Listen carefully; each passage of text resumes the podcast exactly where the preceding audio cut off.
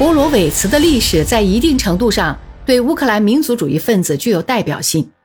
一九四一年同法西斯分子合作，从一九四一年到一九四三年又同他们进行斗争。从一九四四年末起，当德国人不得不改变其东方政策时，又同他们合作。班杰拉分子于一九四四年二月到三月间建立乌克兰起义军的原因是，一九四二年和一九四三年之交。西乌克兰大地上出现了大量红色游击队，当时他们完全控制了该地区森林中的局面。班杰拉分子配合德国法西斯同游击队员进行斗争。乌克兰起义军的领导人之一是这样说明他们同法西斯关系的：他们给我们枪支，我们给他们黄油。根据一些历史学家的意见，乌克兰起义军在一定程度上。也是不由自主才成为德国人在前线的直接同盟军的。德国谍报机关在评价西卡尔巴阡乌克兰起义军的行动时指出，这部分人控制了西卡尔巴阡山和东贝斯基迪山的山口，为防止苏联人在这个区域翻越卡尔巴尔巴阡山做出了很大贡献。乌克兰起义军也帮助了某些撤退的德国军队。随着科夫帕克领导的苏联游击队运动在乌克兰的发展，也由于德国警察和护卫部队的不足，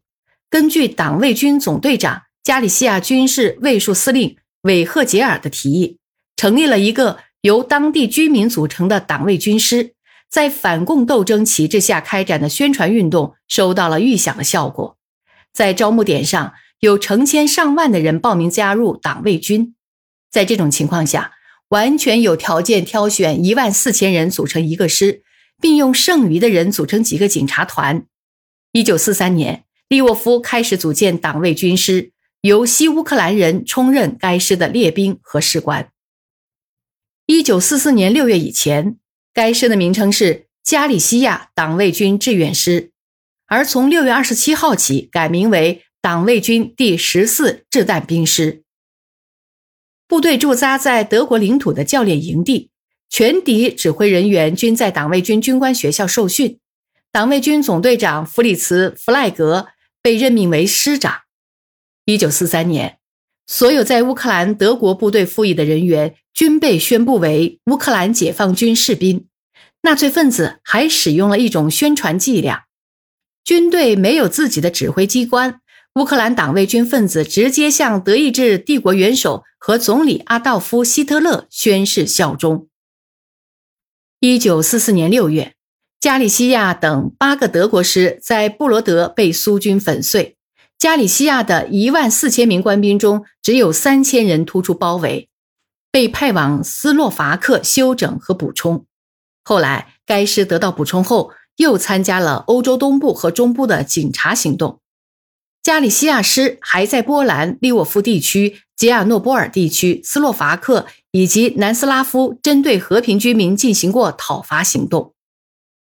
德国投降后，该师大部分突围到奥地利，向英国人投降，有四千七百名士兵和军官被苏军俘虏。这些自称加里西亚人的部队使盟国感到为难，地位问题使其中许多人逃脱，被强行遣返苏联的命运。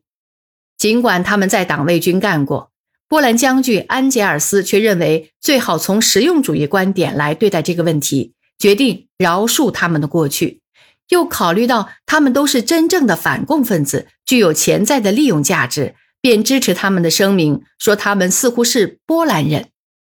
总之，乌克兰民族主义分子同法西斯占领者的相互关系，不能说是始终如一，但却始终存在。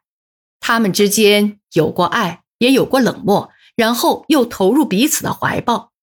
乌克兰各民族主义运动的领导人不能不知道德国人对乌克兰人民的态度，但他们标榜他们反映的是人民的利益。毫无疑问，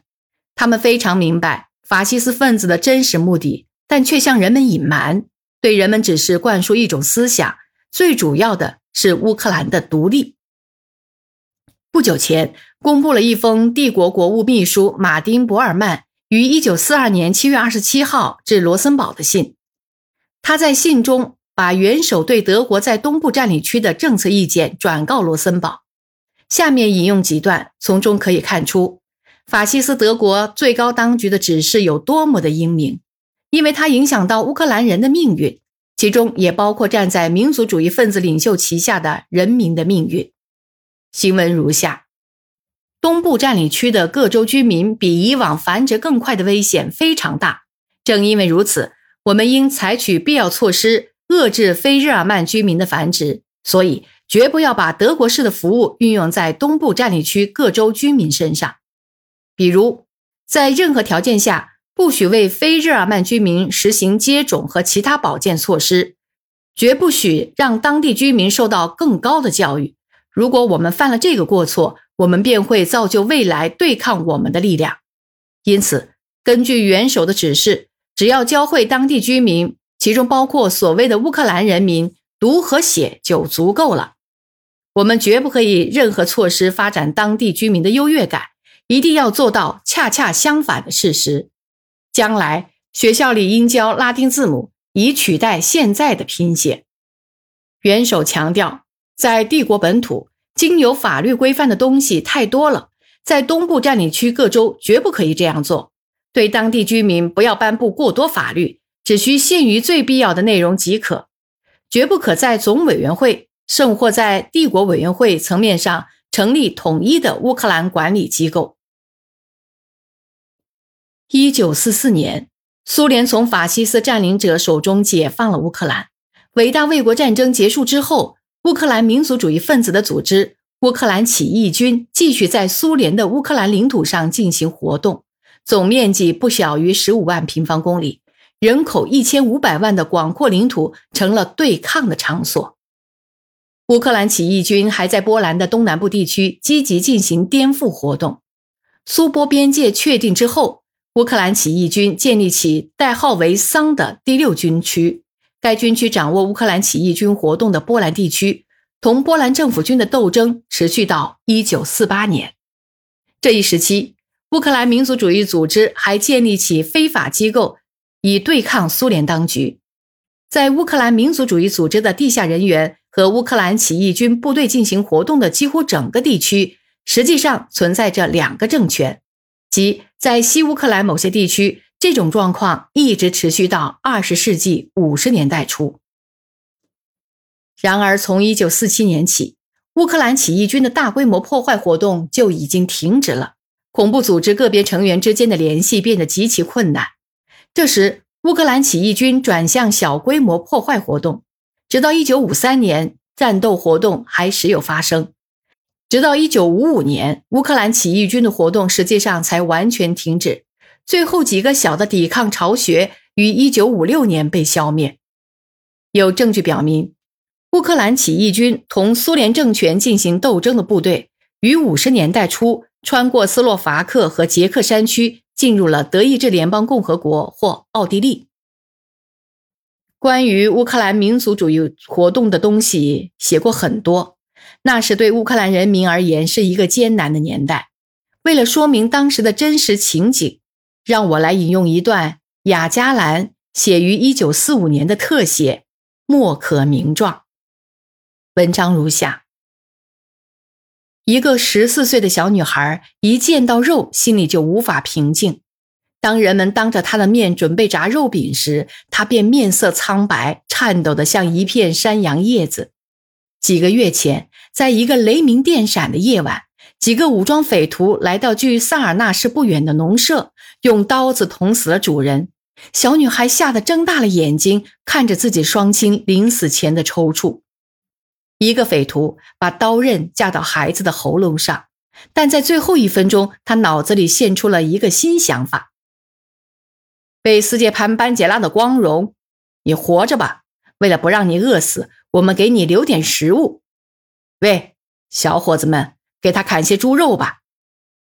小伙子们很喜欢这个提议。他们从碗橱里拿出一些盘子和盆盆。几分钟后，在吓得发傻的小女孩面前，从她父母还流着血的遗体上砍下的肉，像小山一样越堆越高。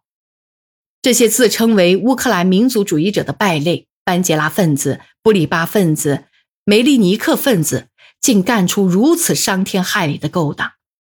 他们最近几年的活动是数不完的野蛮兽行，是骇人听闻的为所欲为和无以复加的烧杀抢掠。二零零六年七月是杰出的苏联乌克兰作家和政论家亚罗夫拉夫·亚历山德罗维奇·加兰诞生一百周年。